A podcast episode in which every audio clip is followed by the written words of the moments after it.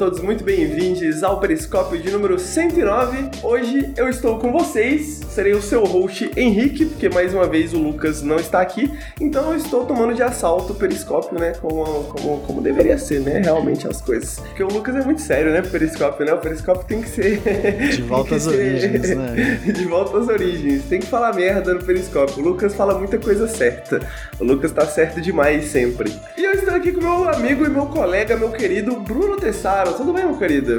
Tudo bem, tudo bem. Como é que você tá, hein? Tudo bem, tudo bom, tudo bom. Falar de videogame, né? Bom demais. Como que foi essa semana pra você, amigo? Ah, foi relativamente tranquila. Tô focado em escrever texto, então é mais um ritmo mais lento, né? Do que correria de edição. Né? E gráficos, né? Pra, É. pra, pra coisas que estávamos fazendo, né? Pô, eu abusei do Bruno trabalhisticamente falando nas últimas Deu duas, três certo, semanas. Pô, quem acompanhou viu que saiu muita coisa legal aí nesses últimos, nas últimas semanas. Tá aí, vamos passar pros recadinhos então, vamos falar disso, né? Que, pra quem não sabe, o, o Nautilus é apoiado coletivamente, né? Através do apoia.se barra Nautilus. Nas últimas semanas a gente lançou bastante conteúdo novo, né? E daí isso que a gente tá falando, que o Bruno, o Bruno fez uma capa pro meu podcast, fez toda a identidade visual do meu podcast que, tá, que é exclusivo para apoiadores, para newsletter, para as coisas que a gente lançou, notícias a bordo, né? Que foi o quadro novo do Lucas que tá saindo toda terça, inclusive. Então, se você gosta do nosso trabalho, se você quer conhecer os benefícios exclusivos para apoiadores, né? Apoia a gente no apoia.se barra Nautilus. Os subs aqui da Twitch também contam, olha aí, os subs da Twitch também contam. Desculpa, eu tô sem os subs na tela hoje, porque, como eu falei, né, estamos em outro ritmo, mas eu estarei agradecendo todo mundo, se Deus quiser.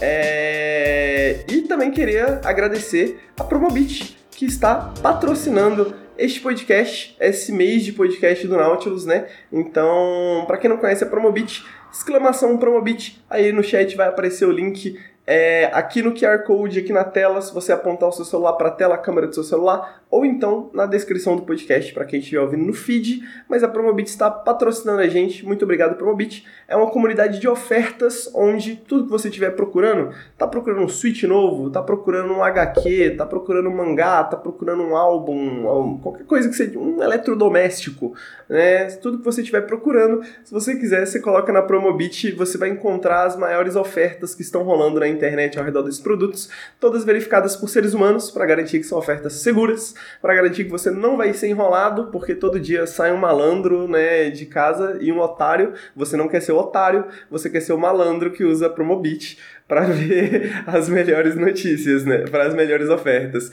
E se o produto que você está procurando não estiver lá, é só você colocar na sua lista de desejo. Colocando na sua lista de desejo, você vai ser notificado quando esse produto aparecer. E muito obrigado, jogabilidade. Muito obrigado, jogabilidade, pela raid. Sejam todos muito bem-vindos.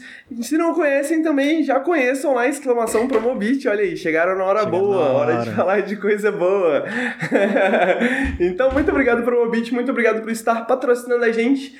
E hoje estamos aqui, eu e meu amigo Bruno, para falar de videogames. Eu não avisei o Bruno de qual seria a ordem de jogos, mas espero que você estivesse preparado, Bruno, pra gente começar falando claro, de. pô, aqui é Ogre. profissionalismo, aqui é profissionalismo. Você acha que eu não vou preparar? Pô, eu nem, tava, eu nem tava tirando um cochilo de meia hora antes da gente começar o podcast aqui. Eu nem estou com o cérebro assim, funcionando só pela metade. O patrão que tá aqui hoje tá liberado. Totalmente, né? Totalmente. Bom, é... vamos lá então. Bruno, Tactics Ogre. Eu vou te falar que eu cheguei. Eu, eu sei que existem muitos remakes, muitas versões de Tactics Ogre. Eu joguei a versão de PSP e rapidamente se tornou um dos meus jogos táticos favoritos, assim, por um bastante tempo. E eu queria saber, um, onde você está jogando, que versão de Tactics Ogre você está jogando e o que que é Tactics Ogre? Muitas perguntas, hein? Não vim preparado, não. não. Perguntas difíceis, aqui temos perguntas Difícil. duras. Isso aqui é foda. Não, eu tô jogando a versão. É, jogando não, eu joguei, né? Já terminei a versão Reborn, que saiu agora pro PlayStation 5 e pra PC e pro Switch também. Olha aí, informação, hein? Informação. É, e. Cara, ele é basicamente um, um revampzinho, né? um remasterzinho da versão Let Us Cling Together, né? Do PSP, que já vem com. Na verdade, ele tem algumas coisinhas a mais, na real, que eu explico depois, mas são opcionais que É, ele é mais bonitinho, né? Visual, a interface principalmente é menorzinha e tal, né? Pra comportar resoluções maiores de hoje em dia. Mas é basicamente o mesmo jogo. É um, um RPG tático com uma história bem. Ele é do, do, do, do escritor do Final Fantasy Tactics, Final Fantasy XII e Vagrant Story, né? Esqueci o nome dele, se o Henrique puder ver aí depois. Nomes ah. de japonês me foge muito da cabeça, me perdoa. Pô, eu também, cara, tenho dificuldade. É muito complicado. Mas é o. É todo todo cara que trouxe toda essa vibe, né? De. de dos, dos Final Fantasy clássicos, assim. Do, do Final Fantasy Tactics e do Vagrant Story, que é tipo. Bem high politics, né? A parada, Isso. né? Aí, obrigado, chefe. Yasumi, Yasumi Matsuno. Matsuno. Esse aí mesmo. Brabo, brabíssimo. E o Tactics Ogre é o primeiro, né, desses jogos. Eu acho que é um dos primeiros que ele escreveu, assim, nessa vibe. Ele não se passa em Valice, que é, é o mundo onde se passa o Final Fantasy Tactics e o Final Fantasy XII, mas, bom, pelo menos eu não... Tem teorias, é, cê, né? Você sabe que foi inspirado numa, numa guerra real, né? Ah, é? É, se eu não me engano, foi na foi na, no conflito da Iugoslávia, se eu não me engano. Caraca. Que tava rolando bastante nos anos 80 e tal, não sei o que, né? E aí ele escreveu baseado em todo esse conflito, ele pegou e falou, pô, fazer um jogo sobre isso, de fantasia. Por que não, né? como, como não? tá certo. Mas é... Tá, então, falando da história, que eu acho que é um dos pontos mais altos do jogo. Ele é bem político, assim, nessa essa parte de guerras medievais e tal. E você meio que... Você joga com dois irmãos, que eles. Eu vou explicar meio por cima, porque até porque eu também já esqueci da maioria, já, porque minha memória é muito ruim. Mas eles são de uma. É, de uma nação, é, os Wallisters, né? Que são meio que né, pessoas que nasceram naquele país lá, enfim. Que foi um país dizimado pela guerra e tal. E é, você meio que tá tentando reconstruir esse país que foi devastado e blá blá blá. E eles estão meio que lutando nessa revolução para poder é, reerguer o país. Só que daí, no, logo no começo ali, você se envolve numa treta, é atacado por um grupo de outro. Tá, tá rolando guerra civil entre esses, esses, esses reinos, né? E aí você é atacado e se defende de uns, de uns malucos lá de um outro reino, que é o reino inimigo. Só que para salvar algumas pessoas, alguns habitantes desse seu mesmo país ali, desse seu mesmo reino. E aí o barão do teu reino meio que é, ele fala assim: ah, não, eu te dou a ordem de assassinar as pessoas desse vilarejo depois que você derrota os bandidos, né? E botar a culpa nesses bandidos, que daí você meio que tem uma desculpa para poder atacar o outro país, porque você foi atacado. False flag, antes. né? False Exatamente. flag operation. E aí você tem. A, essa é uma das primeiras grandes escolhas que você tem no jogo. O jogo é cheio de escolhas, assim, que mudam muito a, a história, sabe? Você pode escolher assassinar as pessoas e continuar né, nessa narrativa aí. Ou você pode dizer não e, e no fim essas pessoas acabam morrendo do mesmo jeito, porque você não tem como defender elas, e você leva a culpa de ter é, assassinado as pessoas e vira meio que um foragido e tal. Foi a escolha que eu fiz. E aí, enfim, muitas escolhas acontecem durante o jogo todo. Eu que modificam fiz... bastante, inclusive, Nossa, o muito, da história, né? muito. né? Eu fiz muitas escolhas horríveis que você acha, você acha que são boas escolhas e de repente todo mundo se fode no final. Nossa, meu final foi muito ruim, mas enfim, eu, eu, amo esse tipo muda, de né, coisa. Né, cara? É. Eu amo quando dá tudo errado. Eu, eu acho muito legal que as escolhas são tão. É, não são tão. não são preto e branco, né? Elas são tão cinzentas assim que você não sabe. Pô, ela pode parecer a melhor escolha agora. Mas o que. Tipo, as consequências lá na frente vão ser muito piores do que se você tivesse feito a escolha que parecia errada, né? Entre aspas. Um jogo que tem muito isso é The Witcher 3, né? Que a galera elogia muito as quests serem assim. Mas enfim, ambivalência moral, né, da coisa, Exatamente. né, cara? E eu, eu sinto que o Tactics Ogre tem muito disso mesmo, assim, tipo, raramente tá, tá muito bem definido quem é vilão, quem é mocinho, qual que é a, o caminho certo, qual que é o caminho errado, tô fazendo merda, não tô. Não é igual Total. Mass Effect, né, que é tipo, ser Paragon malvado. ou Renegade, né? Azul ou vermelho, bonzinho, bonzinho ou malvado. É. Ainda, eu ainda acho que as escolhas de diálogo é um erro, né? Você colocar a do bem e a do mal na, visível na escolha. Que eu acho que o Dragon Age faz isso bem, que você não sabe essas respostas. Mas ao mesmo tempo eu acho que os diálogos não são bons. Enfim, não vamos falar de Mass Effect. Deixa para outro dia. É, mas, pô, uma coisa que, é, tipo, você falou de, dessa ambivalência também é em relação aos personagens, cara. Eu acho que é, a evolução deles, assim, no decorrer da, da, da, história, pô, chega um momento que você fica, are we the bad guys, tá ligado? Porque, pô, de repente os caras começam a agir de uma forma você fica, caralho, peraí, será que eu tô fazendo escolhas muito ruins. Tipo, justifica tudo que eu tô fazendo em prol dessa, dessa ideologia deles ali e tal. Cara, isso é, é muito incrível. Eu acho que ele é muito bem amarradinho. para um jogo de 1995 é, é incrível. Isso é muito surpreendente. É, é, surpreendente porque ele fala de temas muito pesados, né, Sim, cara? E ao longo da história. E, tipo, e é uma história que, que ela é complexa no sentido de tipo assim, ele não, ele não segura a história pro jogador necessariamente acompanhar, né? Tipo assim, mano, ele, ele confia que você vai acompanhar e vai contando a história e vai trazendo coisas novas, novos elementos, novos problemas, novos conflitos. E, cara, é, é insano que um, um jogo de, no, de 91 faça isso, assim, dessa forma, né? É, de 95. É, e eu, de 95. Pô, e se você olha o Denan, né, o personagem principal, no começo do jogo, para ele no final do jogo é tipo, pô, é outro personagem, é outra, é outro, completamente diferente. Inclusive a classe dele vai mudando, né, conforme. Que é um dos pontos altos desse jogo. Eu acho que é um dos primeiros a introduzir esse sistema, pelo menos nesses JRPGs mais clássicos táticos. Você tem esse sistema de classes, né? Então você pode ser um mago e na outra luta, ah, cansei de ser mago, vou mudar para um, um bárbaro e usar fúria, tá ligado? E tudo bem, você pode. É bem maleável esses personagens. E você tem uma pode usar até 12 personagens em cada luta, então, sabe, é uma variedade muito grande. Tem, tem no mínimo uma classe para cada um, tem mais até. Acho que deve ter umas 15 ou 16 classes. Não tem tantas classes que nem no Final Fantasy Tactics da vida, que tem um bilhão. Mas eu não, não acho que seja um problema. E meio que você equilibrar essas classes, você. Né, bolar estratégias combando essas classes, pô, é muito, muito interessante, sabe? Tem healer, tem templário, guerreiro, espadachim, arqueiro. Arqueiro é ruimzão, mas enfim. Caralho, velho, eu tinha um arqueiro, eu gosto muito do arqueiro, mas era muito difícil usar, velho. E é tinha umas missões que era simplesmente inútil. Pô, quando o cara tem uma armadura, ele tira um de vida. E é isso. É, e aceita. É. Cara, tem que ficar caçando os magos, né, com arqueiro. Aí dependendo da arquitetura do lugar, assim, tipo, da, da geografia, tipo, você só não consegue usar. Tipo, ele só fica é, lá um é, peso se morto. Tiver embaixo, é, você não consegue. Pô, mas é muito... Tem isso também de modificação de terreno, né? Se você tá na água, você não consegue andar muito. Se é muito alto, o próximo, próximo quadrado você não consegue pular. E tem algumas classes que nem... Tem uma raça que tem asas, que ele consegue subir. Tem alguns. Ah, é, o meu, meu arqueiro tinha asa, inclusive, por causa disso. É, não, isso é bom, isso é muito bom. Por exemplo, o ninja, ele consegue usar uma habilidade de escalar a parede, enfim. Então, tem essa variedade de, de classes para você combinar durante o combate, e é, e é muito combate. Eu acho que, né, se você não gostar do sistema, pode ser bem cansativo.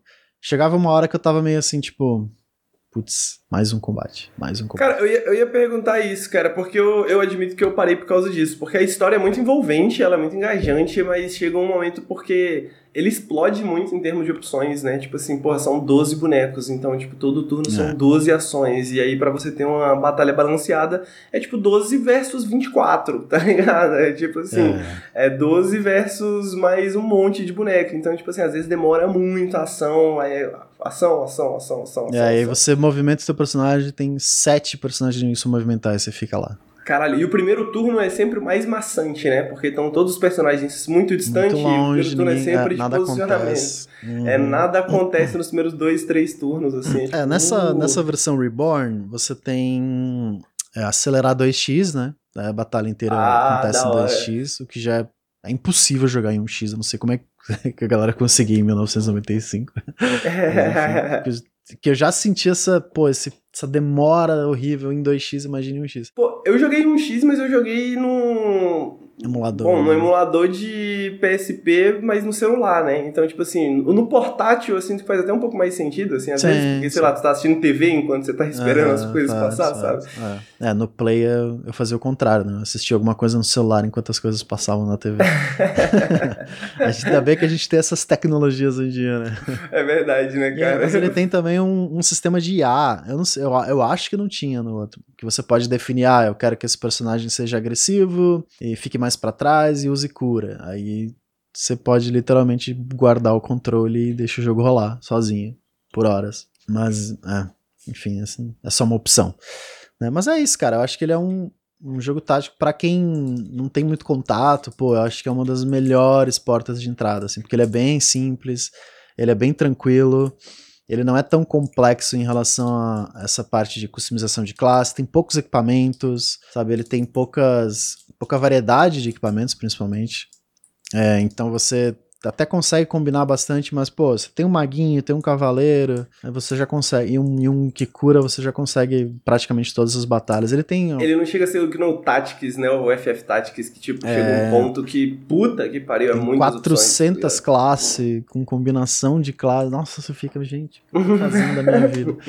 Esse aqui ele é bem mais simples, isso é um ponto positivo e um ponto negativo também, porque justamente por ser tão simples, você acaba enchendo o saco, porque, ah, eu já tenho todos os meus personagens definidos, ou tipo, eu já tenho cada um de uma classe, eu já entendi todas as classes, então agora é só repetir isso por mais 20 horas até o jogo acabar, sabe? Então meio que se torna mais maçante ainda justamente por isso, por essa falta de é... customização e, e, de variação de inimigos também, né? A metade final é um pouco pela história, né? Você tem que seguir pela história, né? Porque querendo ou não, essa variedade de classes também reflete em variedade de inimigos, né? Porque eles também são parte dessas classes. Ele até tem um pouco do que a gente a gente vê muito no Final Fantasy Tactics, que é de você recrutar monstros, sabe? Você pode fazer um tamer, aí você pode recrutar um dragão e ter o dragão na tua parte, mas uh, nunca vale a pena, sabe? Além de ser fraco, é meio que, ah... Demora tem... muito pra você treinar os bichinhos Exatamente. pra eles ficar válido, assim, na batalha, né? Você só tem um monstro a mais que ocupa o lugar de um personagem que tem muito mais flexibilidade, né? Em variedade de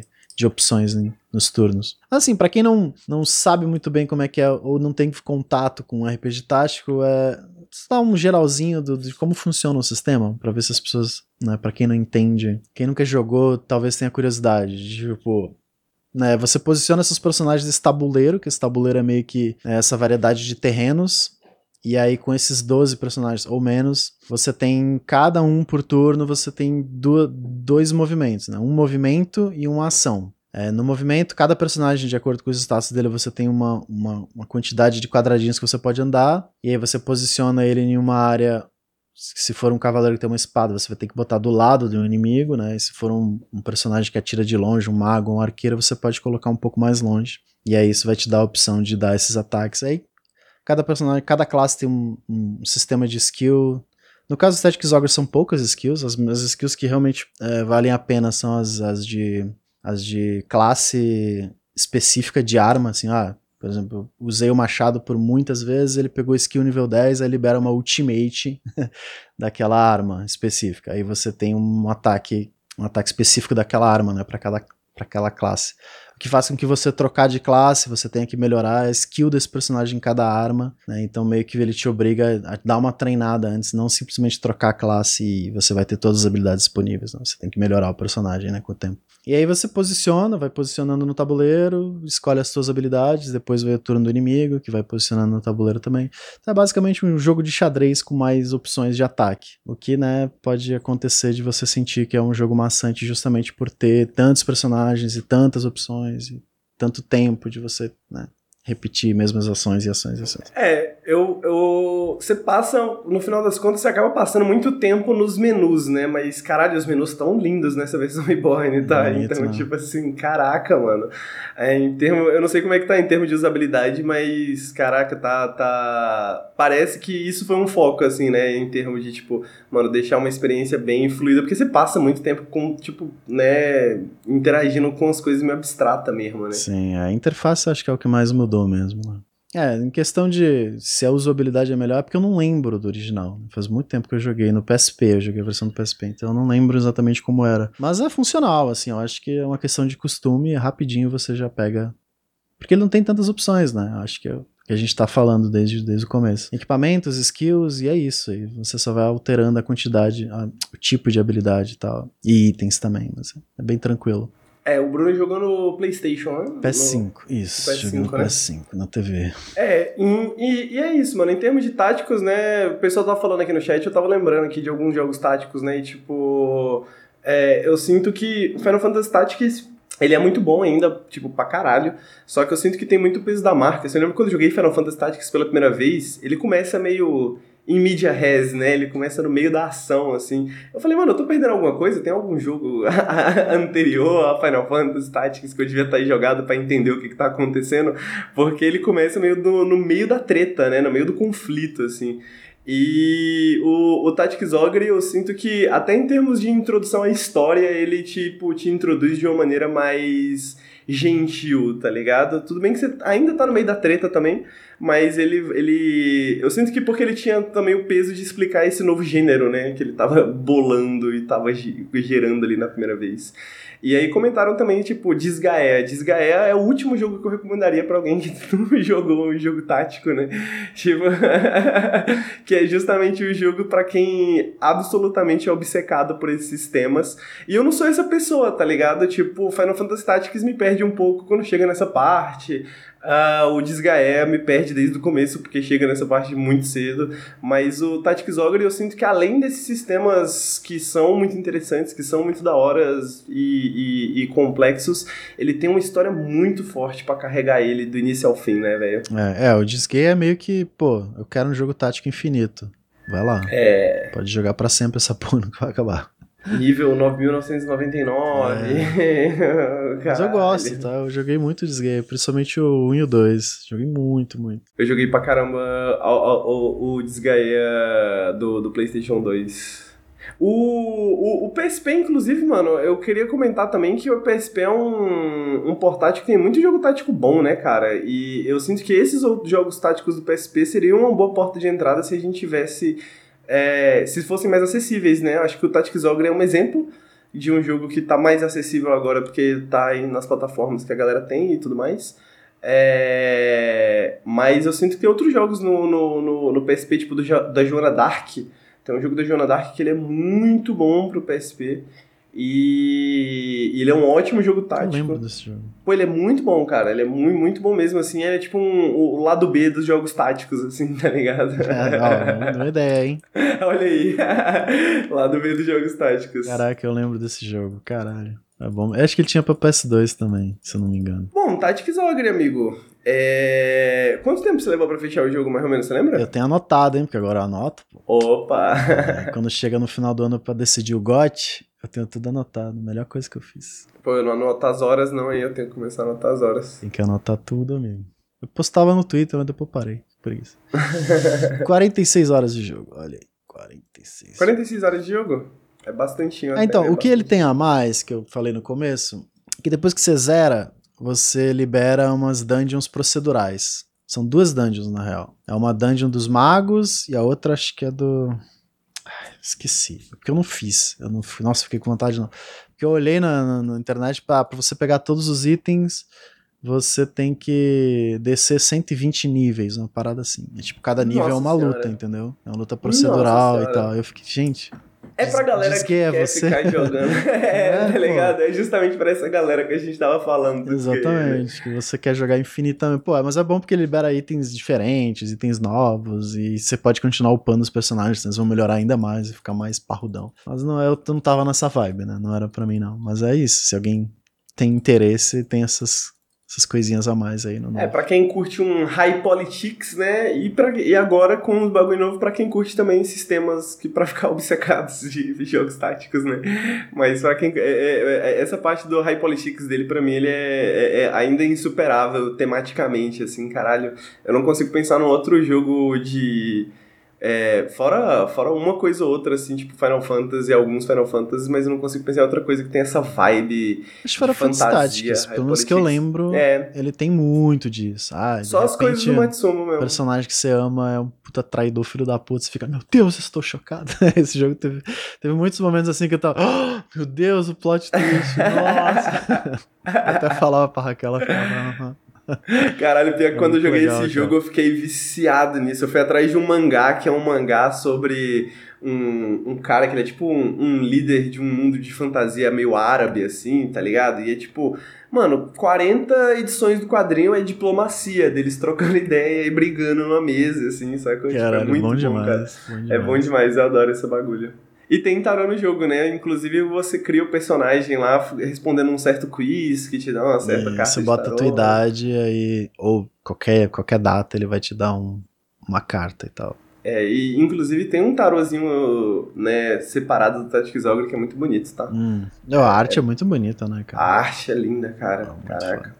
Eu gosto muito dessa vibe, é, é, essa, essa, essa, essa vibe de arte específica do, dos, Final Fantasy Tactics do. É, do Vagrant Story também, né? Bom, isso é Tactics Ogre. É, mais alguma coisa, amigo, que você gostaria de adicionar?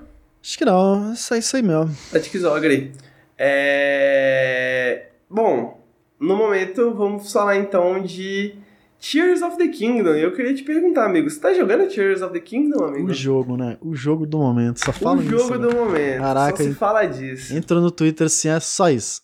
Timeline Não, mano, inteira, pior que- é coroque crucificado, é uns pintão pegando fogo, é um negócio absurdo, cara. O Twitter é só isso.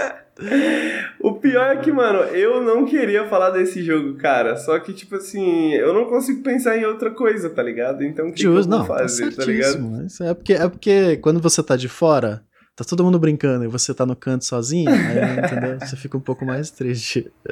Mas é, tudo bem, é normal. Pô, é foda, eu tava nessas assim, eu, eu, eu lembro o momento, amigo, que foi. Eu tava mexendo no Twitter, aí eu ouvi um cara falando assim, pô, acabei de fazer um baseado gigante no, no Tears of the Kingdom.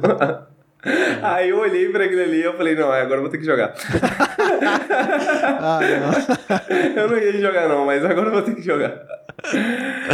Cara, o que falar de Tears of the Kingdom, né, cara? É... Eu admito que eu não me preparei muito, porque eu anotei algumas coisas que eu queria falar, mas eu não sei nem por onde começar, sabe? De tipo assim. Caralho, Tears of the Kingdom, né? Tô- Tava todo mundo esperando. Todo mundo, né? Ah, Breath of the Wild, ah, pô, vai vir Tears of the Kingdom agora, né? Pá. E. Pô, entrega, hein? Entrega, amiga. Entrega. vou, te, vou- te- vou te falar que entrega. Prometeu entrega. tudo e entregou. É. Prometeu tudo e entregou. O que, que foi a Eu- primeira coisa que você construiu, amigo? Eu tô curioso. A primeira coisa que eu construí, tipo assim. Eu vou te falar que, mano, eu não tô muito brisado nesse sistema, Não. tá ligado? E eu vou te falar. Deixa eu te falar. Eu, tava assistindo o trailer e eu trouxe as minhas preocupações, acho que num café, assim, né, quando saiu o trailer, que eu tinha muito medo de que o. Tipo assim, eu sinto que existe uma necessidade do jogo, existe uma vontade da Nintendo de fazer com que as pessoas que estão jogando Tears of the Kingdom se sintam como as pessoas que fazem GIFs pro vídeos pro Twitter do Breath of the Wild, sabe? No sentido de que, tipo assim, pô, esse jogo, esse Breath of the Wild que existe no Twitter, da galera fazendo umas coisas insanas e não sei o quê, não foi exatamente o Breath of the Wild que eu joguei particularmente, tá ligado? Sim, é, eu também não. É, sacou? Tipo, eu não fiquei fazendo isso tanto. E eu sinto que a Nintendo fala assim, pô, isso é legal, né? A gente tem meio que uma base boa pra isso.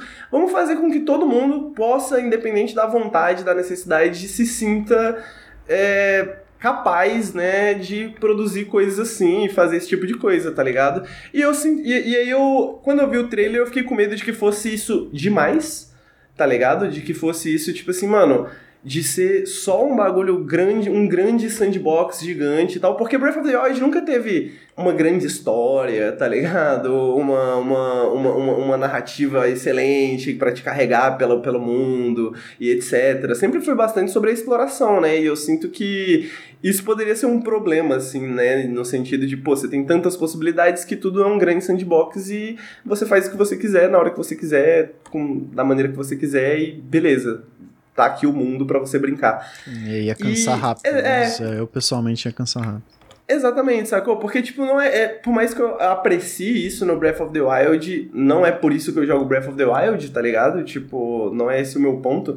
Só que aí essa foi uma coisa que me surpreendeu, né? A gente tava até comentando antes do, do, do, do Periscope começar. O jogo tem bastante mais história, né? Então eu sinto que, tipo, ele não só expandiu essa parte do sandbox, mas ele expandiu todas as outras partes também, sabe? Então, tipo assim, porque a gente pensa na parte do sandbox, mas esse sandbox muitas vezes ele é utilizado de uma maneira muito funcional, né? Então, eu. Primeiro que o jogo não te dá muitas possibilidades já de começo, então no começo realmente não tem como você construir muita coisa legal, sabe? Tipo, você tem que ir meio que explorando pra ir desbloqueando coisas e, e, e acumulando cápsulas e etc, etc, pra você poder construir as coisas mais legais, porque isso é uma das paradas as ferramentas, né, as, a, eles chamam de dispositivos online, né? Esses dispositivos que você pode usar para construir, eles são meio que espalhados, né? Então, tipo assim, você vai encontrar alguns só depois de algumas horas de jogo, outro só depois de algumas horas de jogo. Então,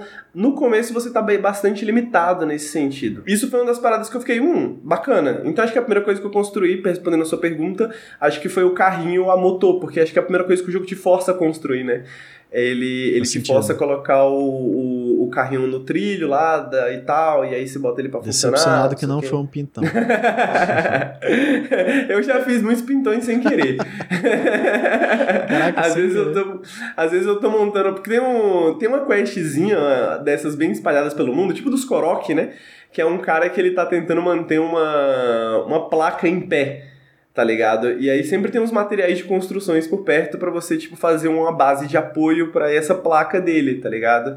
E aí sempre sai um pintão, assim, sem querer, tá ligado?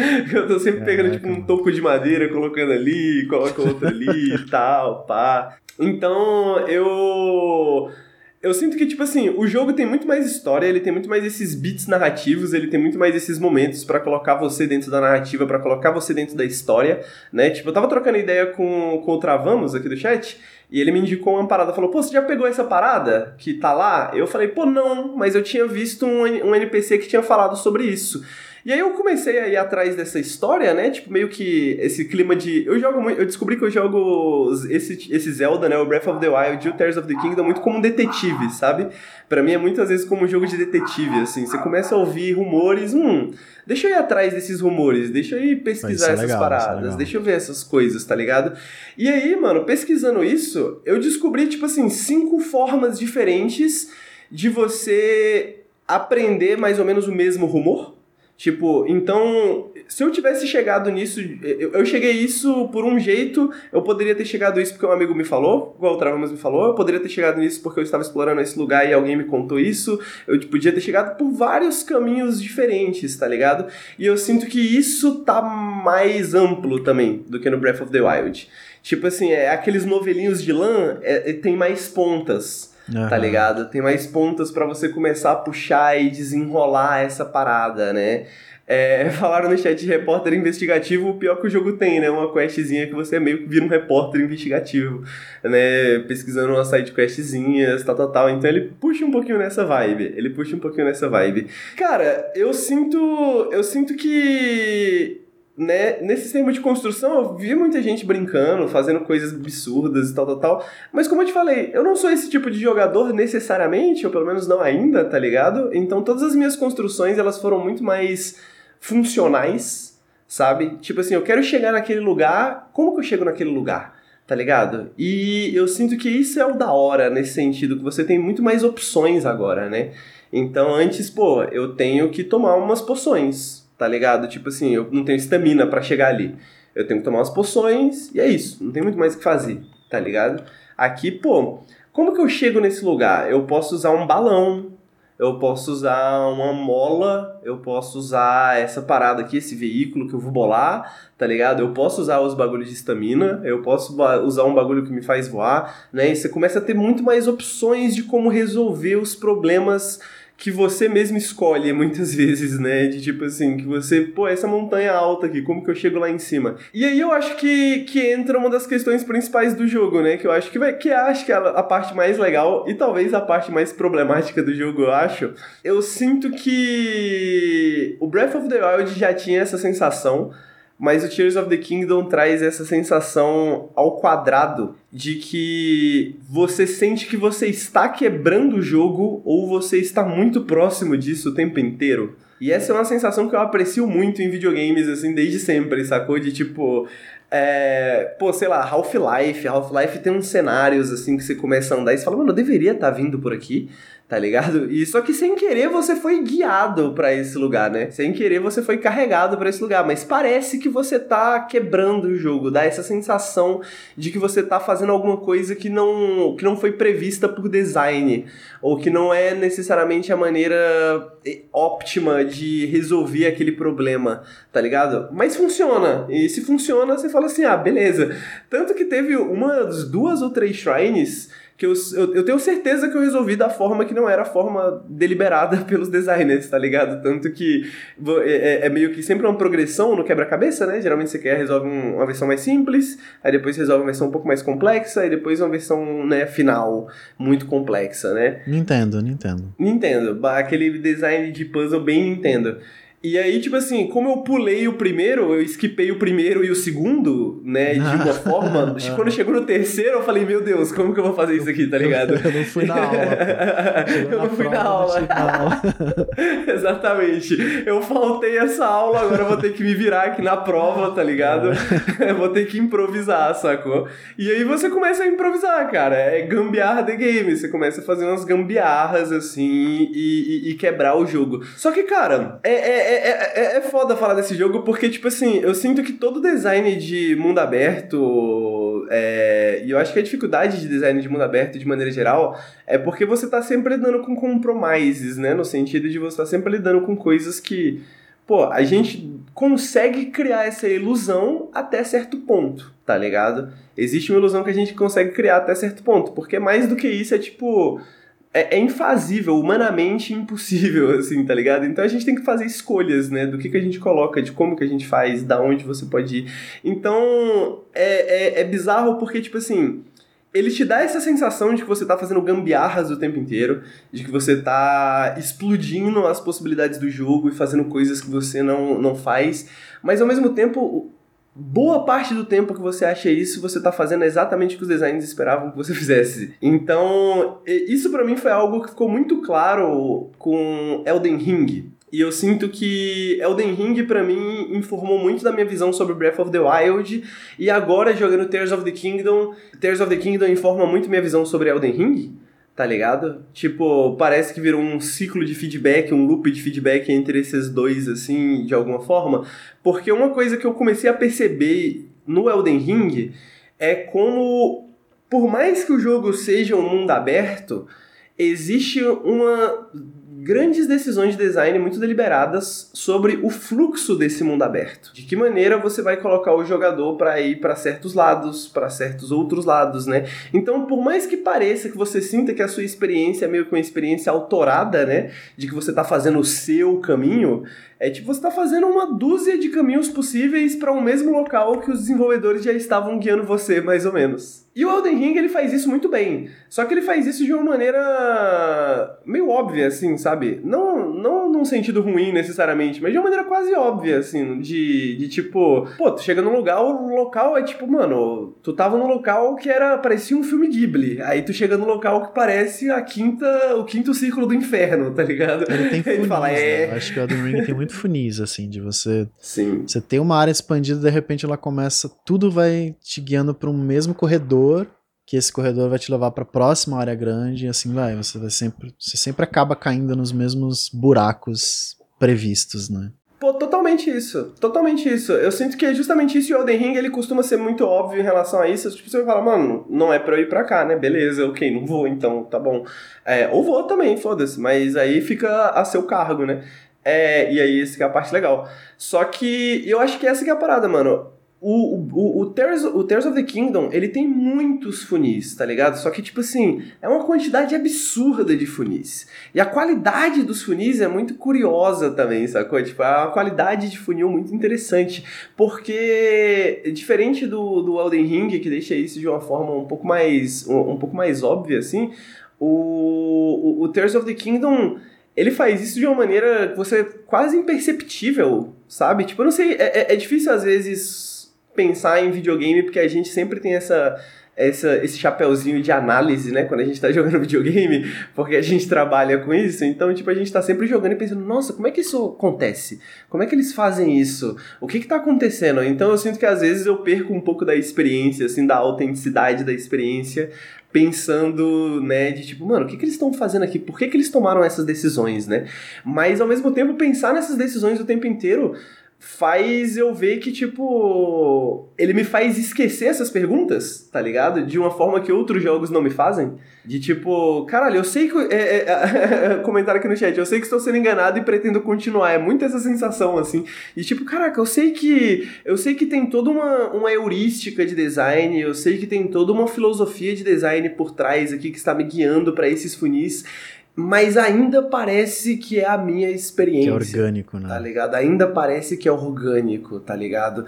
E, e o Breath of the Wild, tipo, esse sempre foi o grande trunfo dele. Mas comparado ao Breath of the Wild, é muito bizarro você perceber o quão o quão expansiva essa fórmula ainda pode, pode ser, tá ligado? Porque, tipo, é aquela coisa que todo mundo falava, né? De, ah, não sei, talvez pareça um pouco uma DLC de Breath of the Wild, sacou? Só que, tipo, caralho, não é uma DLC de Breath of the Wild, é tipo, é dois ou três Breath of the Wild, um em cima do outro, tá ligado? Então, tipo assim, é, é, é, é mais massivo do, do, do que o Breath of the Wild, assim, nesses termos, tá ligado?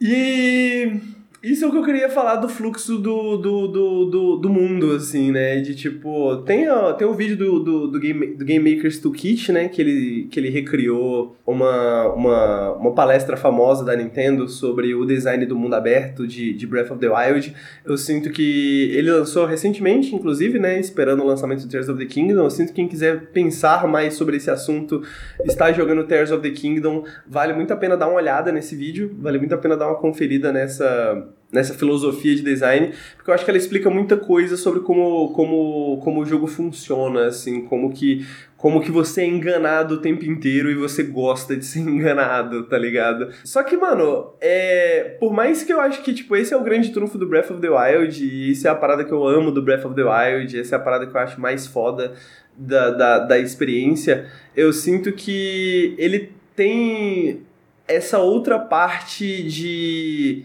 Pô, eu não sei, ele, tipo assim, eu vou falar, as sidequests continuam ainda problemáticas, não problemáticas, mas tipo assim, se você não não, é, não são boas. Não são boas, assim, de maneira geral, tá ligado? Tipo, tem algumas sidequests que são mais desenvolvidas, algumas que são mais elaboradas, mas ainda tem aquela coisa do Breath of the Wild que tem muita sidequest boba, tá ligado? De tipo assim, ah, pega uns itens pra mim, ah, faz isso, ah, vai ali, ah, faz aquilo e tudo mais e tal, tal, tal. Só que tem essa quantidade tão absurda de coisas que é, e esse mundo tão expansivo que eu sinto que mesmo essas essas side quests mais bobas elas são são um pouco elevadas pela, pela maneira que o mundo funciona, tá ligado? É, porque por causa delas você acaba tropeçando em coisas mais interessantes do que elas próprias, né?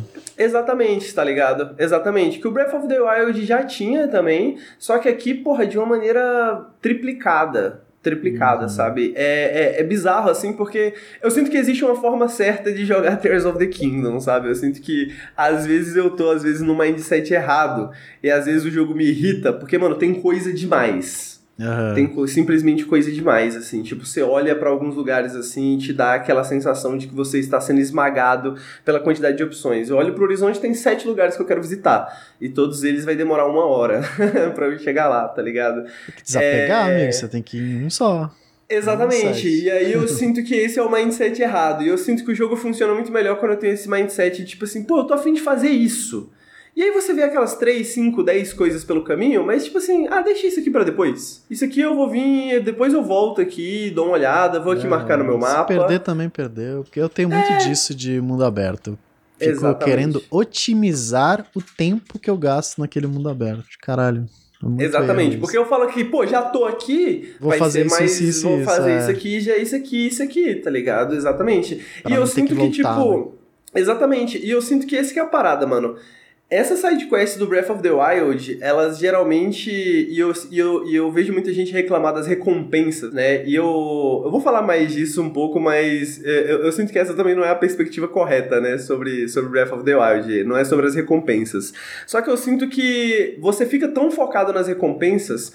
Porque é isso, ele te envolve nesses novelos de história e depois você chega ali no final e você fala, ok, tá ligado? Cheguei na recompensa, o que mais que eu faço? Sacou? O que que, o, que que eu, o que que eu, para onde que eu vou daqui, tá ligado? Então toda vez você tem que meio que recomeçar um caminho, assim. E eu sinto que no Tears of the Kingdom ele tem ele tem uma facilidade de te tirar dessa parada. Eu acho que até talvez pelo fato de ter meio que três camadas de mundo, uhum. né? No sentido de, pô, às vezes você tá fazendo uma coisa no, no, no, no na Terra, digamos assim, e aí você fala, pô, vou voar para pegar uma visão de cima.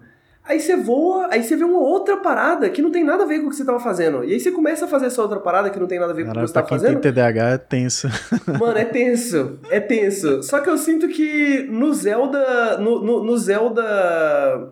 No, no, no, Breath of the Wild, essas coisas todas estavam um pouco mais, tipo. Tipo, conectadas mais intrinsecamente Aqui elas estão conectadas, mas ao mesmo tempo elas têm camadas diferentes, né? Elas têm níveis diferentes. Então, às vezes, você vai só para um nível diferente. E aí é uma forma de explorar diferente, tá ligado? Então, quando você tá no céu, é uma forma de explorar diferente de quando você tá na Terra. Quando você tá no subterrâneo, é uma forma diferente de, quando, de explorar quando você tá no, no, no céu. E aí, às vezes, é isso. Você tá fazendo uma parada na Terra, mas você entra no subterrâneo e aí você passa quatro horas no subterrâneo. E aí, tipo, você não. Saca? Tipo, parece que dá para você voltar pra Terra e continuar de onde você parou? Você não sente, você não sente aquela sensação do Breath of the Wild que você abriu mais 30 coisas que você queria fazer e você não tem tempo para fazer, tá ligado? Tipo assim, ok, vou voltar. É tipo, parece que você, lê, que você tá lendo três livros ao mesmo tempo. Ao invés de um livro só que tem milhares de referências, tá ligado?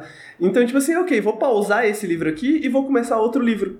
Aí vou pausar esse outro livro e vou começar outro livro. Enquanto o Breath of the Wild parece que é o mesmo livro, assim, que te leva para vários lugares e você tá lendo sempre a mesma coisa, assim, você fala, caralho, mas tá tudo ficando gigante, imenso, sabe? Não sei se eu tô explicando muito bem, porque eu tô definindo essas ideias ainda na minha cabeça. Eu só joguei umas justo, justo, 30 é. horas do jogo, né? Mas ele tem, ele tem uma forma diferente, assim, de te colocar. Te colocar dentro dessas histórias e de te tirar dentro dessas histórias, tá ligado? Te colocar nessas nessas, nesses links, né? Nesses hiperlinks de coisas, porque é como se fosse hiperlinks, né? Você chega numa shrine, aí você vê outra shrine, aí você vê uma torre, aí você vê um estábulo, né? E aí você vai linkando essas coisas no seu trajeto, né? Só que eu sinto que o, o Tears of the Kingdom ele tem níveis diferentes de hiperlinks, né? Então às vezes você vai só para outra camada, né? Tanto literalmente, né? Quanto figurativamente, assim, você vai só para outra camada de links e exploração e tudo mais e etc, sabe? E isso é uma das paradas que acho que me pega muito nele, que me faz ele ter, tipo, não me cansar de certa forma tanto quanto Breath of the Wild, no sentido de, tipo, Breath of the Wild eu jogava 6 horas e eu falava assim, caralho, já joguei muito Breath of the Wild, tá ligado? Esse daqui, tipo, e, e talvez seja pior de certa forma, porque eu jogo 6 horas, aí eu falo assim, pô, mas eu, não, eu, não, eu nem fui lá no subterrâneo, né? E se eu for lá no subterrâneo e passar só mais duas horinhas, tá ligado? que é, é, é, que é outra, fita, é outra fita no subterrâneo. É, tipo, é outro jogo, tá ligado? É outra pegada, é outra vibe, sacou? É, muito legal isso, cara. É, você falando assim me dá um pouco de cansaço sem ter jogado. Tipo, caralho, mano, é muita coisa. Deus me livre, velho. Não quero jogar Cara, isso. Cara, é, é, é, muita coisa. É muita coisa. O... Só que eu sinto que o, o, o design de quests ainda continua muito bom. O design de coisas, de maneira geral, uhum. no sentido de que o Breath of the Wild sempre teve essa coisa de ser meio localizado, sabe? No sentido de, tipo assim, quando você tá explorando uma região você meio que. Tipo, as coisas que acontecem estão dentro daquela você região. Você sente que você tá em outra região. Tipo, ah, essa região do fogo, essa região da água, né, da, do gelo, essa da graminha, né? Exatamente. E quando você tá nessa região, tipo, a maioria das quests é dentro dessa região. Tá ligado? Sim, sim. Então, tipo, é, é, eu sinto que. E esse aqui para mim que é o problema, tá ligado? Porque, tipo, eu acho que o Breath of the Wild sabe. Ou, ou melhor, acho que eles entenderam no Breath of the Wild o quanto isso pode ser cognitivamente pesado, sabe? Essa quantidade. Eu acho que já era uma preocupação deles na época, sem dúvidas, mas eu sinto que aqui tem uma preocupação a mais em tipo. Caralho, tem muita coisa que você pode fazer e aí às vezes você tá cansado, mas sempre, tipo assim, pô, vou pra main quest. Vou pra main quest, porque a main quest é essa coisa bem, bem definidinha, é essa coisa bem, tá ligado? Onde tem as melhores, as melhores quests, as melhores puzzles, as melhores paradas, né? Sem dúvidas, né? É... Aí, pô, cansei, vou ver aquela parada que tá no céu, aquela parada que tá voando no céu. Aí você começa a fazer a parada que tá voando no céu, aí você descobre que tem a ver com, com aquela região que tá ali embaixo. Aí você fala, ô, oh, vou explorar essa região. Aí você passa o dia inteiro só naquela região tá ligado? E esquece das outras regiões, esquece das outras paradas. Então eu sinto que ele, ele compartimentaliza muito bem, sabe? De tipo, pô, hoje tô afim de fazer isso. No Breath of the Wild eu me sentia um pouco largado demais, tá ligado? Uhum. Tipo, pô, uhum. ah, parabéns, você chegou numa região nova gigantesca. Eu ficava tipo. Fica à vontade. É, tipo, mas eu não tô à vontade, eu quero ir embora. É muita coisa, é muito grande, é muito. Ai, me dava um cansaço aí, tipo, eu começava a explorar, eu ficava, hum, não sei, é muito parecida com a anterior, não vejo razão de eu estar aqui, sabe? Meio que eu não sentia que, beleza, eu não quero estar aqui, eu quero continuar para outro lado. E aí, no outro lado é maior ainda, e tinha mais coisa ainda. Eu ficava, caralho, mano, esse jogo não, não tá batendo, sabe? Eu, eu tô me sentindo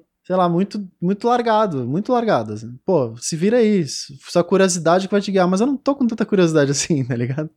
Então, e eu acho que é justamente essa a diferença do Tears of the Kingdom, assim, mano, que eles focaram bastante em guiar você mais de certa forma, porque, é, porque eu acho que tem dois lados do Breath of the Wild, né? Porque existe esse lado de você estar tá largado e existe esse lado de você estar tá também, tipo, no platô e você não aguentar mais ser levado de um lado pro outro, sabe? E, tipo, no começo do jogo, e aí tudo que você quer é liberdade. E aí, Sim. quando você chega na parte da liberdade, você fala, ok, não sei se era isso que eu queria, é muita coisa. sabe? Então. é bem isso eu, mesmo, é bem isso mesmo. É, é, bem isso, né? Tipo, eu sinto bastante isso no Breath of the Wild. Tanto que, tipo, acho que eu dropei Breath of the Wild da primeira vez justamente por, por isso, assim. Tipo, Sim, cara, eu joguei muito... 15 horas, eu, eu, eu não consegui conseguia. Tipo, putz, eu não. Pô, mas eu Exatamente. me sinto mal, porque, tipo, cara, todo mundo ama esse jogo de, de morrer. Eu fico, caralho, mano, o que, que eu tenho de errado, tá ligado? Qual é, é o problema eu, dessa porra? Eu acho que para mim foi muito uma questão de perspectiva. Quando mudou minha perspectiva, assim, sobre como jogar Breath of the Wild, eu falei, pô, beleza. Só que eu acho que essa que é a diferença. No Breath of the Wild, você tem que chegar nessa perspectiva sozinho, né? E eu sinto que essa que é a parada dos funis, assim, do Tears of the Kingdom. Cara, ele tem tanta, mas tanta coisa para te, tipo, pra te guiar sem te guiar, tá ligado? E é aí que tá o segredo, é essa parte inefável, assim, que é tão pra difícil te enganar. de falar. Sabe? Pra te enganar, é, pra te enganar. De tipo, eu acho que ele, ele, ele mais do que o Breath of the Wild tá muito forte nisso, assim, sabe? De tipo, mano, você vai pra cá, e aí aqui você vai se envolver com essas paradas, você vai começar a ver essas paradas, você vai descobrir essa forma. E às vezes é isso, às vezes você quer testar uma parada nova, tá ligado? Porque eu acho que ele tem essa nova forma de interação que é muito potente também, né? Então às vezes você, tipo, mano, descobre uma forma, um veículo novo, e aí você fala, pô, por que, que esse veículo tá aqui? Aí você fala, pô, esse veículo me permite chegar ali, né? Deve ser para isso que esse veículo tá aqui. Ok, vou lá. E aí começa, tá ligado? E aí começa. Sacou? Então, tipo assim, por exemplo, para dar é, é, é, essas histórias emergentes que todo mundo vai ter, né? Quando você joga o, o, Breath of the Wild.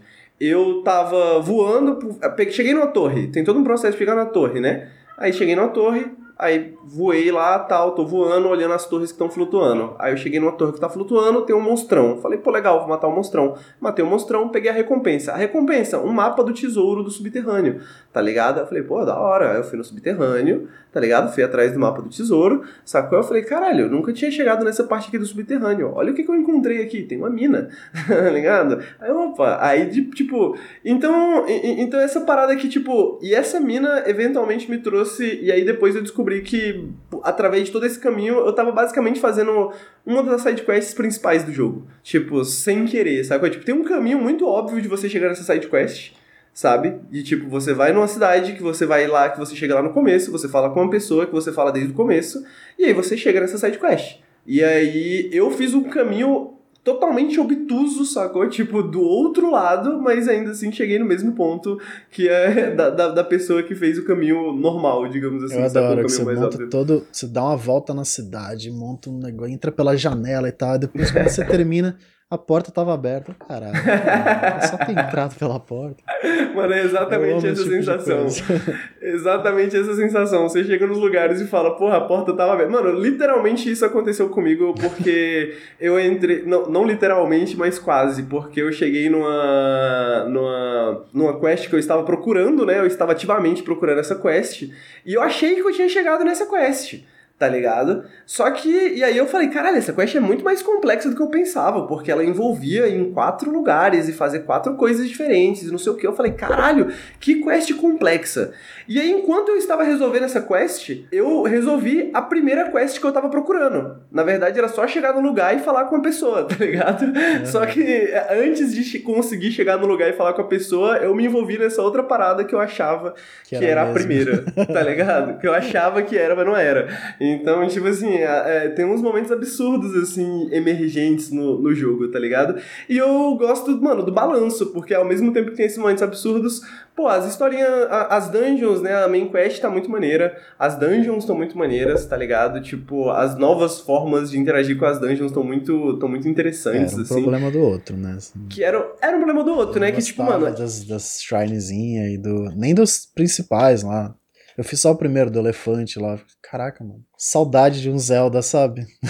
pois é, pois é. A, a, eu, eu, eu gosto das shrines do Breath of the Wild, assim, mas eu sinto que as boas shrines do Breath of the Wild, elas são. Quando elas são muito boas, elas são, tipo, curtas, tá ligado? É, elas são pequenas. Ou é, geralmente era tem... um puzzle, um gimmickzinho, alguma coisinha assim. É. Né? Eu não vou dizer que isso aqui é totalmente diferente, assim, de falar, mano, ó, isso aqui é tipo, mano, Ocarina of Time, que tem uhum. aqueles templos gigantescos e bizarros, etc tal. Mas, com Você certeza, eu sinto que. Baleia. E tem uma dungeon é, dentro da boca da baleia. Tá ligado? Tá ligado? É, não, eu, não, eu não vou dizer que é isso, né? Tipo, mas, mas tem algumas coisas que se aproximam tem algumas coisas que se aproximam, pelo menos no sentido de Breath of the Wild, eu acho que melhoram, assim, nesse sentido, sabe? E aí eu acho que para terminar, eu queria só falar de uma questão filosófica, né? Que as pessoas têm em relação a Breath of the Wild e eu acho que o Tears of the Kingdom, ele continua nessa filosofia, então, só que ele lida com ela de outras formas, né? Que é essa questão de de motivação extrínseca e motivação intrínseca, né? Essa questão de recompensas, como que você lida com recompensas, né? Será que a verdadeira recompensa são os amigos que fizemos pelo caminho, né? Será que uh, é, é, sobre a jornada e não sobre o destino? Ou será que não, é sobre o destino sim e eu quero um, uma, uma arma legal quando eu chegar no fim dessa dungeon, tá ligado? Uma coisa que eu, eu, Isso já é verdade no Breath of the Wild, mas acho que eu não tinha notado tão forte quanto no Tears of the Kingdom Kingdom é que existe, existe meio que um sistema de experiência, né? É, no jogo, né? No sentido de, tipo, existe, existe um sistema de níveis é, ofuscado, né? Que basicamente esse sistema de níveis não é, tipo, experiência, levels e etc., mas meio que pontos de vitória, digamos assim, né? Você acumula esses pontos de vitória que você troca ou por estamina ou por corações. E basicamente essa é a sua maneira principal de progredir no jogo, né? Porque com mais corações e mais estamina você consegue chegar em mais lugares, basicamente, né? Em lugares mais difíceis. E essa é uma das maneiras principais do jogo te guiar também. E aí o problema da, da, da, da primeira. Da, da primeira. Breath of the Wild, né? Que em termos de shrines, assim, que eu particularmente gosto das shrines, mas eu entendo que não gosta. É, eu, eu acho que é super justo, porque realmente é bastante repetitivo. Uhum. Acho que era mais uma, pra mim era mais uma questão de expectativa, sabe? Pô, Zelda igual dungeons fodas. Ah, sim. É, não, mas eu digo nem nas dungeons, mas as shrinezinhas que ficam espalhadas sim, pelo caminho, sim. né? Que são essas mini, mini, tipo, que seriam uma sala de uma dungeon num, é, num Zelda normal, é. né? É, eu, eu sinto que, tipo, eu, eu, eu, não, eu não sou o maior fã, não sou o maior defensor delas no primeiro, mas eu sinto que é um pouco necessitado pelo design também, né? No sentido de, tipo assim, a gente precisa de uma forma o jogador ter uma, né, obter esses pontos de vitória, né? Então, esses que vão se tornar pontos de experiência ou pontos de estamina. E aí as dungeons, elas no primeiro acabam tendo um peso muito grande. Porque elas são boa parte do jogo. Porque elas são tipo. Porque o jogo não tem, tem bastante coisa, mas essas shrines, é, na verdade, né? Elas são ela, ela, tipo, pô, é grande, tem bastante, tá ligado? Tem bastante shrine. Aqui, Aí, eu acho. é o que você encontra ao explorar aquele lugar específico que você viu lá longe. Exatamente, é tipo, é, o, é a recompensa, geralmente, é a shrine que, que vai te dar o pontinho de vitória que vai te permitir explorar mais, né? Aqui ainda tem, tipo assim, muita shrine, tem, mas você tem muitas outras formas também de conseguir esses pontinhos de vitória, né? Que eventualmente dão shrines, mas você tem formas de shrines diferentes, digamos assim, porque você tem, por exemplo, a maioria das shrines do céu elas são. Elas não são shrines que você entra, são coisas que você faz nas próprias ilhas do céu. É tipo, mano, tem esse cristal em algum lugar, você tem que trazer esse cristal até aqui. Só que, mano, são ilhas voando espalhadas, tá ligado? Como que você vai fazer isso? Aí você tem que usar os veículos, aí você tem que né, improvisar e tal, tal, tal. Então, tipo assim, ainda são shrines no final das contas, mas a forma de chegar nessas shrines, ou a forma que essas shrines funcionam, tem meta shrines agora, digamos assim, né? Então, você faz uma, você faz uma parada, você faz uma parada para alguém, você faz essa quest para alguém, você faz essa coisa que é muito interessante, e aí, eventualmente, você chega no shrine que te dá esse ponto, mas a jornada tá melhor tá ligado? Em termos de. É, pô, e é o que é, né? Breath of the Wild é a jornada e não a shrine no final, né? Se a jornada tá Exatamente. tá melhor, pô. Exatamente, sacou? Tipo assim, a recompensa não é o. Não é a. Não é, não, tipo, quem tá esperando, sei lá, pô, quero um, um item foda, um bagulho foda, uma armadura foda e tal. Não vai ser tanto, tá ligado? Tem armaduras muito legais, eu sempre gosto de ganhar armadura. Eu sinto que quando você tem uma shrine que tá um pouco mais elaborada, você fala assim, pô, essa shrine tá meio elaborada, acho que vai ter uma armadura no fim, acho que vai ser mais do que só um ponto de vitória, sabe? Então, então tem essa parte plus. também, é, tem esse plus, eu gosto de, de receber. Mas assim, a, a armadura é bastante estética, né? A maioria tem os mesmos estéticos, muda pouca coisa, te dá algum outro benefício, etc e tal. Só que, pô, tem umas estéticas muito foda, cara. tá ligado?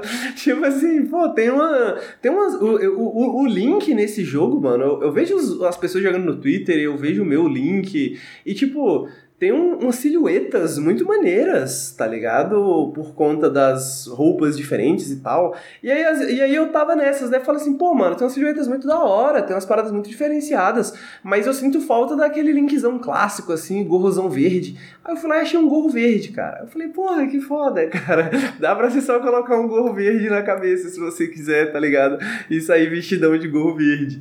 Então, é... Então, mano, eu, eu gosto mais, tipo assim, a jornada tá melhor. As recompensas não vai mudar muita coisa se você é essa pessoa de, tipo assim, prefiro a recompensa e tal, tal, tal. Tipo, não vai ser, tá ligado? Ah, é um jogo muito mais sobre a jornada, mas a jornada tá mais interessante. Tem mais pontos pelo caminho. Hum. O mundo tá, assim, mais, mais playground, tá ligado? Ele tá muito mais jogo, digamos assim, sabe? Eu sinto, ele é muito mais um videogame do que o Breath of the Wild. O Breath of the Wild, eu vi o... Pô, eu sempre confundo o nome dele, Bruno. Aquele cara do, do, do da Arcane, eu sempre falo, tipo, Bacana, o Bacaba.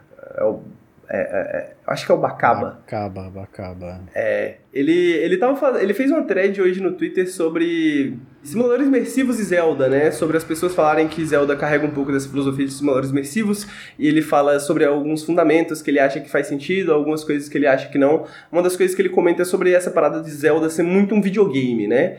Que simuladores imersivos às vezes focam um pouco mais na, na questão realística da coisa, assim, né? E Zelda é extremamente um videogame, né? Tipo assim, você chama o seu cavalo e seu cavalo se teletransporta para perto de você, independente se o cenário permite que o que o você possa fazer isso ou não. Ele é o oposto de Red Dead Redemption 2. Né? É, exatamente. Tá ligado? Exatamente. Então, aqui é bem um videogame, né? É bem um videogame, é um jogo da Nintendo, tá ligado? Mas ele coloca essa parada muito que eu acho muito interessante, esse termo, né? ele propõe esse gênero, que ele chama de um simulador de aventura. Simulador de aventura. Eu falei, cara, pô, esse é realmente uma terminologia bacana. Porque eu sinto que, tipo assim, ele não está justamente preocupado em você ter uma experiência, você ficar travado, você não conseguir fazer isso, você pô, ter esse desafio enorme, essa parada, sacou? Tipo, não, mano, você é um herói, você é um aventureiro, você é o herói da história, você é o protagonista e tá aqui o um mundo para você, para você curtir.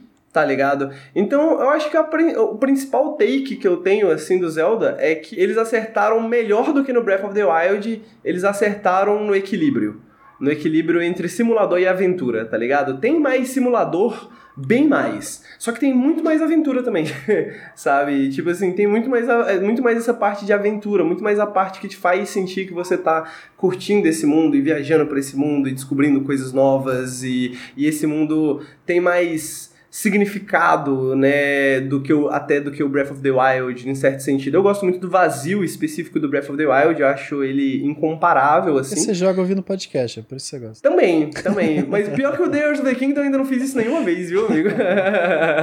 Esse jogo eu fico focado, cara, eu fico focado, cara. Olha aí, olha aí. É, já, já é, é absurdo. Ponto, o, o, Breath of the Wild eu fazia mais isso, por exemplo. Eu acho que isso é um exemplo, tá ligado? Eu acho que isso é um exemplo dessa coisa, assim, tipo, eu não acho que ele é mais imersivo, mas ele é com certeza mais aventuresco, assim, sabe? De tipo, porra, mais possibilidades, a sua curiosidade é mais recompensada com nem que seja uma paisagem bacana, tá ligado? Um instrumento novo, um, um, um brinquedo novo, tá ligado? Uma parada nova, assim, nesse sentido. Paisagem então... bacana, mas o David Jeff disse que.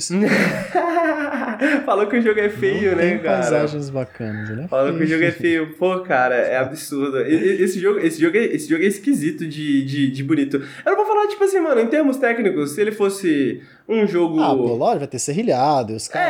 É, mas, pô, não é isso sacou? que faz o jogo bonito, né? Exato, sacou? Tipo, é isso. Se ele fosse um jogo no PC, feito pro PC pra utilizar todo o poder técnico de uma 3060, tá ligado? Ele com certeza seria um jogo mais bonito. Mas ele não é, cara. Não faz nem sentido. diferente, fa- não, tá?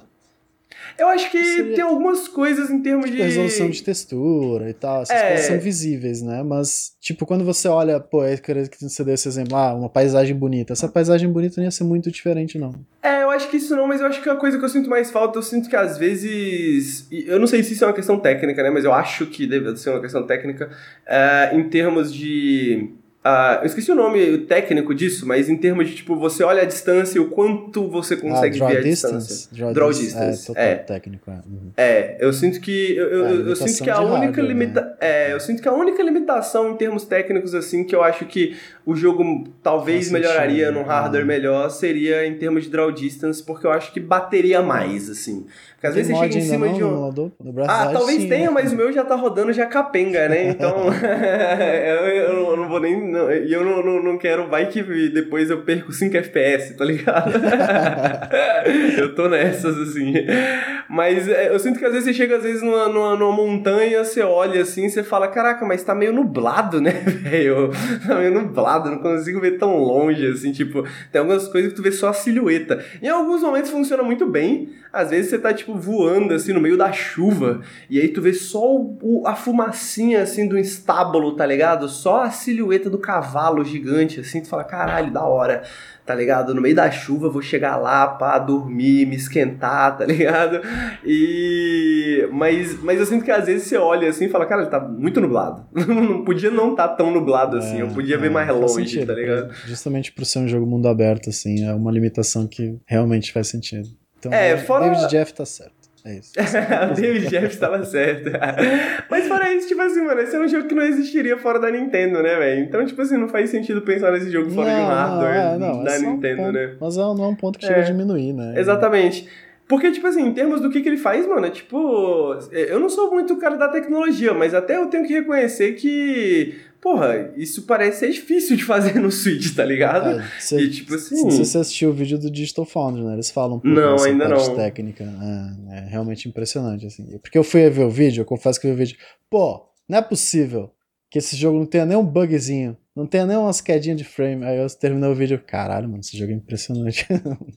Caralho, mano, é porque é bizarro, cara. Tipo assim, você vê ali me diz o. um, Henrique, me diz um jogo de mundo aberto que saiu nos últimos cinco anos que não fosse todo bugado. Pô, pois é, né, cara? Muito e difícil, cara. o- os que não são muito bugados são muito ruins. tá melhor do que um Switch. É, total. E, mano, é bizarro, tipo assim, a, a- parada. Você vê os loadings ali, né, e tal, trocando de região, né, trocando de do subterrâneo pro solo, mas, mas é bizarro, porque mesmo vendo, você, tipo assim, caralho, como que eu. Mano, como é que eu pulei do céu, tá ligado? E aí eu fui voando, eu passei pelo solo, e aí agora eu tô no subterrâneo, e tipo, o jogo só me trouxe até aqui, sem loading, sem nada, tipo assim, mas, tipo, mano, o mundo tá aí, tá vivo, Game tá Dev is a miracle. É isso. Mano, é bizarro, sacou? E aí, tipo assim, mano, é isso. E aí eu acho que é, é o ponto onde o jogo te engana. Se fosse feito por uma galera do Immersive Simulator, tem uma, uma parada que você pode jogar itens por esses buracos que vão pro subterrâneo, né? E aí você começa a perceber que, que existe algum momento ali no, na- no caminho que o item, ele simplesmente é desloadado e loadado lá embaixo, né? Que, tipo assim, o item, ele não cai realmente, tá ligado? Todo o caminho e vai até lá. Ele só desaparece e aparece lá no momento, tá ligado? Mas você fala assim, caralho, moleque, é o melhor truque de mágica que eu já vi, sacou? é, o jogo inteiro é isso, sacou? Tipo, mano, que truques de mágicas fantásticos você tem pra me mostrar, pra me dar essa sensação. E, e, e eu sinto que ele é um jogo cada vez mais focado nisso, assim, mano, tipo...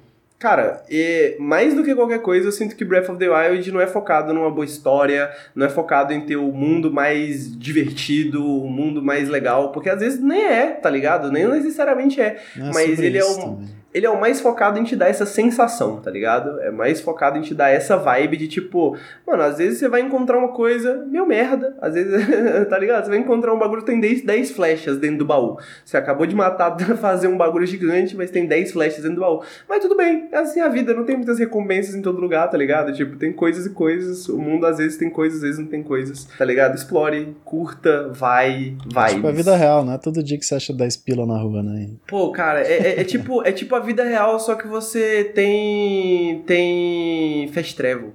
É fantástico, cara. Fast travel e um paraglide. Seria bom mesmo, seria bom Tá ligado? é tipo, caralho, é muito bom, cara. É muito bom. Papo reto. Tava pensando isso hoje. Por que, que esse jogo é tão melhor que a vida real? Tava lavando louça assim e pensando, por que, que, por que, que eu sinto vontade de. Eu tava pensando que eu finalmente entendi quando a galera fala de escapismo. Você lavar louça, é um ponto já. É, eu acho que talvez por isso, porque eu tava lavando louça e pensando, talvez tava batendo assim mais forte o contraste, tá ligado? E falando, eu finalmente entendo o escapismo. Eu realmente queria escapar do mundo real para esse jogo, tá ligado? tipo, eu queria às vezes, tipo, pausar a vida real e ficar oito horas dentro do Tears of the Kingdom. E eu jogo várias horas do jogo e esqueço, velho. Eu esqueço às vezes que eu tô. Caralho, três horas da manhã, tá ligado? Tipo, faz muito tempo que isso não acontece, cara. É, pois é, quem achou que eu ia falar mal do jogo, eu nem queria estar tá falando bem do jogo, mas infelizmente fui forçada. O jogo não forçou minha mão, né? cara. O jogo, o jogo entregou. O que, é que eu posso falar mal? Não posso falar mal, quem fala mal tá errado. No final das contas é sobre. e você, amigo, você vai jogar ou você está. Pô, vou, vou, tô bem animado. Vai demorar assim. ainda? É, o Breath of the Wild não bateu. Eu joguei numa época talvez errada. Não sei. Não tava, ou não tava na vibe, ou expectativas às vezes parece corrigir muito daquilo que me incomodava no outro. Então, tô bem animado e vamos ver. Quero ver, quero ver. Pô, quero, eu tô quero... com essa parte de construir, não, porque eu confesso que sempre que eu vejo a galera fazendo, eu fico, caraca, que legal, eu nunca vou fazer Pô, isso no jogo. E, e, eu tô evitando, sabe, amigo? Porque eu sinto isso, tipo, talvez por ter essa experiência com outros jogos de construção e essas paradas assim, tipo do A Fortress, essas paradas, eu sei que existe uma parte de mim que quando eu começo a ver, fala, pô, quero ver uma fortaleza muito legal que alguém fez no da Fortress. Aí eu vejo um cara que passou, tipo assim, mano, fez uma fortaleza mais foda do mundo. Eu falo, não, eu não vou fazer isso, tá ligado? E aí eu paro de jogar. E aí, tipo assim, eu falo, mano, não vou fazer isso, tá ligado? Dá uma desanimada, sacou? E aí eu tô evitando ver um pouco, porque eu vi algumas coisas do Breath of the Wild, eu vi uma galera fazendo umas paradas imensas, gigantescas. Eu falei, mano, nem fodendo, nem fodendo que eu vou gastar meu tempo para fazer um bagulho desse, tá ligado? Tipo, vai tomar no cu, não, não, não, não vai rolar.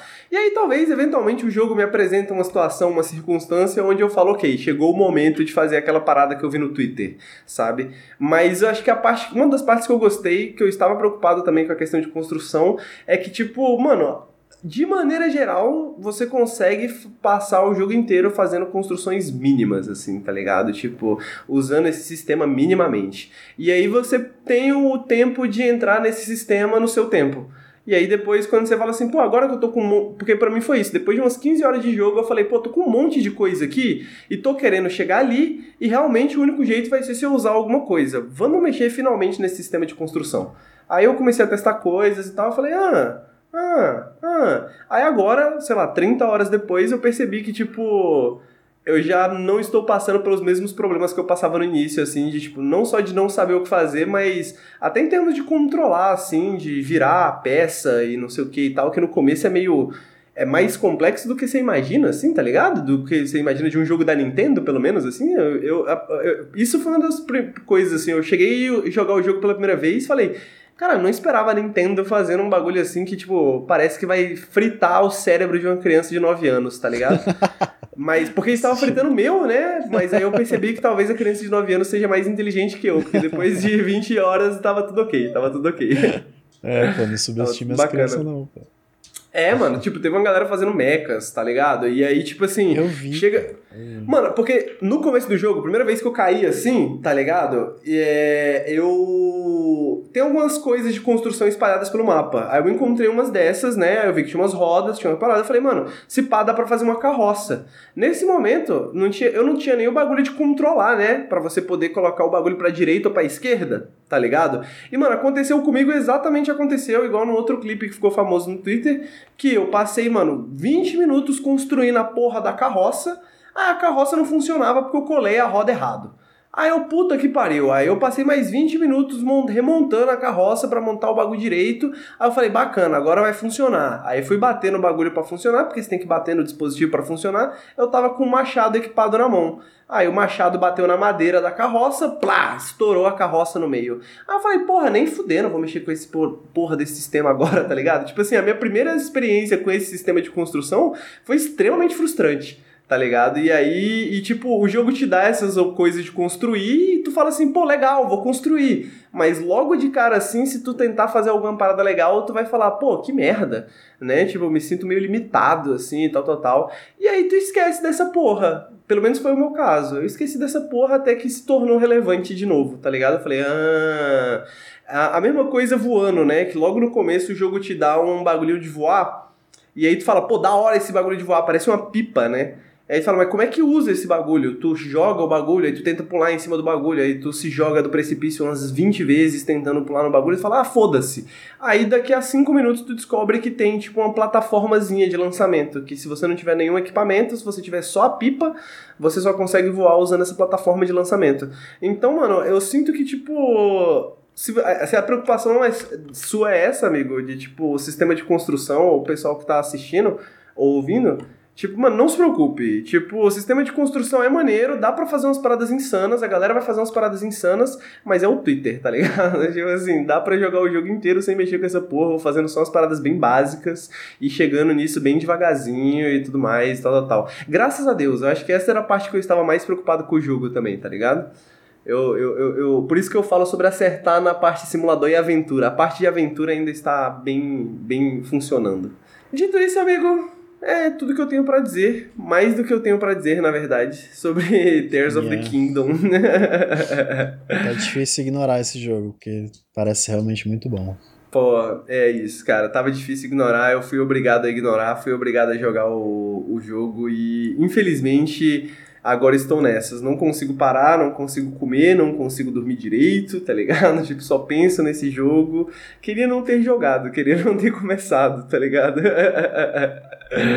E precisa é... ter jogado Breath of the Wild ou posso jogar só esse aí? Não, não, não, pode jogar só esse daí. Não, não, vou, não vou entender nada. Não, vou entender não vai entender. Não, a história não, não, não, não, é. A história é meio merda de qualquer jeito, né? É tipo, é tipo você me falar assim, mano, precisa ter jogado, sei lá. Se eu te perguntasse, precisa ter jogado Dark Souls 1 pra poder jogar o 2 ou 3, tá ligado? Lógico. Como, é que você vai, como é que você vai entender o 3, pô? Não tem como. Pô, como que você vai entender o 1, cara? você, você vai jogar pela jogar, primeira você vez. Você tem que ler Dark Souls 1 pra poder jogar o 3. Você vai jogar 1, não vai entender porra nenhuma do mesmo jeito, tá ligado? É, porque eu acho que é isso, sacou? Tipo, se você quiser muito entrar nas paradas assim aí, tipo, no lore, nas diferenças, nas, nas coisas e tal, jogo um, né, e tal. Mas as coisas que você vai perder é igual as diferenças entre os Dark Souls, eu acho. São muito mais essas coisas que são evocativas, tá ligado? Uhum. Que tipo assim, pô, evoca aquela parada que você viu no Breath of the Wild, evoca aquele tema, evoca aquela parada, mas não, absolutamente nada disso é necessário para você se divertir, entender a história, entender o que tá acontecendo, quem são esses personagens, tá ligado?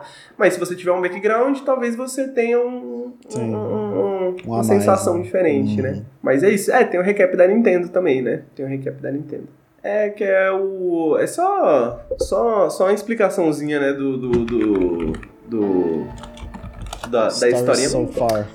É qualquer merda também, tá? É qualquer merda. Tá bom, tá bom. tipo assim, mano, se você jogou algum Zelda na sua vida, é a mesma história. O mundo tá acabando, tá tudo, né? Tipo, ou já acabou, ou tá acabando de novo, tá ligado? E tem alguém que tá puto pra caralho e você tem que impedir o mundo de acabar. Não tem muito caô. Colecionando várias coisas. Não tem muito caô, é a mesma coisa Quebrando desde o Super pote Nintendo. Da casa das pessoas. é, é a mesma coisa desde o Nintendo, velho. Não tem como. Bom, com isso, a gente fica por aqui. Queria agradecer, Bruno, queria agradecer compartilhar essa tarde aí de, de sexta-feira comigo. Muito obrigado, Nossa, amigo, pela presença. Né? Sextou. Sextou demais. Descansar. É, se alguém se alguém achava que eu poderia fazer live hoje, desculpa, chat, vou estar jogando Zelda. Amanhã, amanhã a gente se fala. Amanhã. live de Zelda. esse vai ser o sexto, esse vai ser o sexto de hoje. Bom, amigos, espero que você tenha uma boa sexta. Espero que vocês do chat tenham uma boa sexta, um bom final de semana. Espero que o pessoal que esteja vindo tenha uma boa sexta, um bom final de semana. Queria só lembrar que o Nautilus é apoiado coletivamente. Se você não conhece a nossa campanha de financiamento, conheça no apoia.se barra Nautilus. A gente tem benefícios exclusivos para apoiadores é, então, se você quer dar uma olhada, quer conhecer, quer ver o que, que a gente tem, a gente lançou bastante coisa nova. Estamos lançando bastante coisas novas, não só para apoiadores, mas de maneira geral. Então, acompanhe o nosso Instagram, acompanhe o nosso YouTube. Uh, queria agradecer a Promobit, estamos sendo patrocinados pela Promobit. Quem não conhece, conhece a exclamação Promobit no chat, tem o link, link na descrição do, do podcast também. A Promobit é uma comunidade de ofertas. Se você for fazer alguma compra, dá uma checada lá para ver se não tem o produto que você quer num preço mais barato coloca na lista de desejos se não tiver, para você ser notificado assim que tiver alguma oferta, assim que tiver alguma promoção.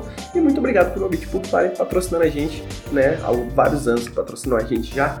E é um serviço que a gente gosta bastante de utilizar também, a gente usa bastante também, então sempre bom quando a gente pode né, fazer isso de coração aberto. É isso, amigo. Muito obrigado, muito obrigado, chat. A gente fica por aqui. Um beijo para todos. Até semana que vem. Tchau, tchau.